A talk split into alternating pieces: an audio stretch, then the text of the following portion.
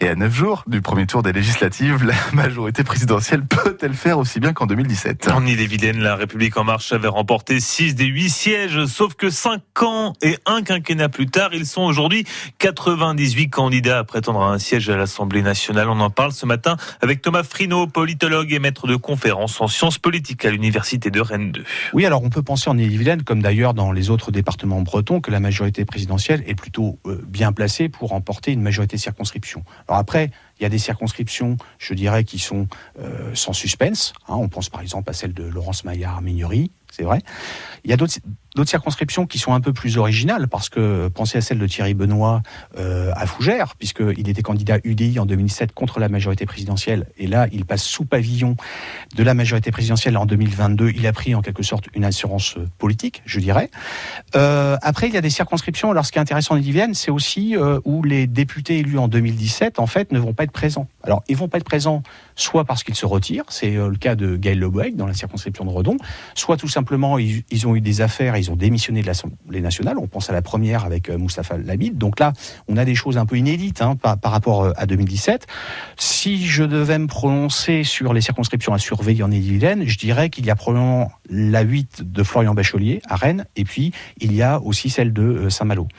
Alors, celle de Florent Bachelier, parce que évidemment député, premier questeur de l'Assemblée nationale, mais c'est surtout la circonscription, en fait, où le candidat Emmanuel Macron au premier tour de l'élection présidentielle est arrivé euh, quasiment à parfaite égalité. À quelques voix près, il est, il est au-delà de Jean-Luc Mélenchon, mais on, on est à touche-touche. Et c'est la seule circonscription dans cette configuration-là en Bretagne.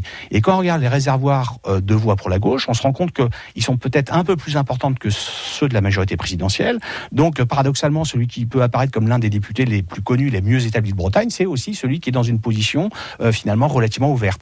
Celle de Saint-Malo, c'est euh, assez différent. Celle de Saint-Malo, c'est un peu la, le match retour, la revanche des, municipales de 2020. Il faut se souvenir que Gilles Hurton avait été élu député LR en 2017, qu'il était devenu maire de Saint-Malo élu euh, en 2020, donc il avait cédé son siège à son suppléant, Jean-Luc Bourgeot, et c'est lui qui part, mais c'est lui qui part avec l'ancien député 2017 et le maire Saint-Malo comme suppléant.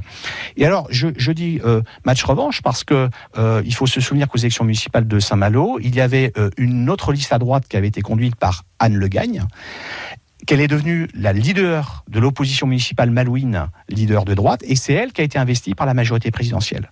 Donc là, on a un match retour, et puis on le sait, on l'a vu dans les derniers scrutins, on sait aussi que la majorité présidentielle, elle réussit assez bien dans les villes bretonnes, je dirais, avec un tempérament politique de centre-droit, comme Vannes, comme Saint-Malo. Donc euh, il y a une vraie menace pour euh, la coalition LR-UDI de perdre son dernier bastion en fait départemental en Ille-et-Vilaine.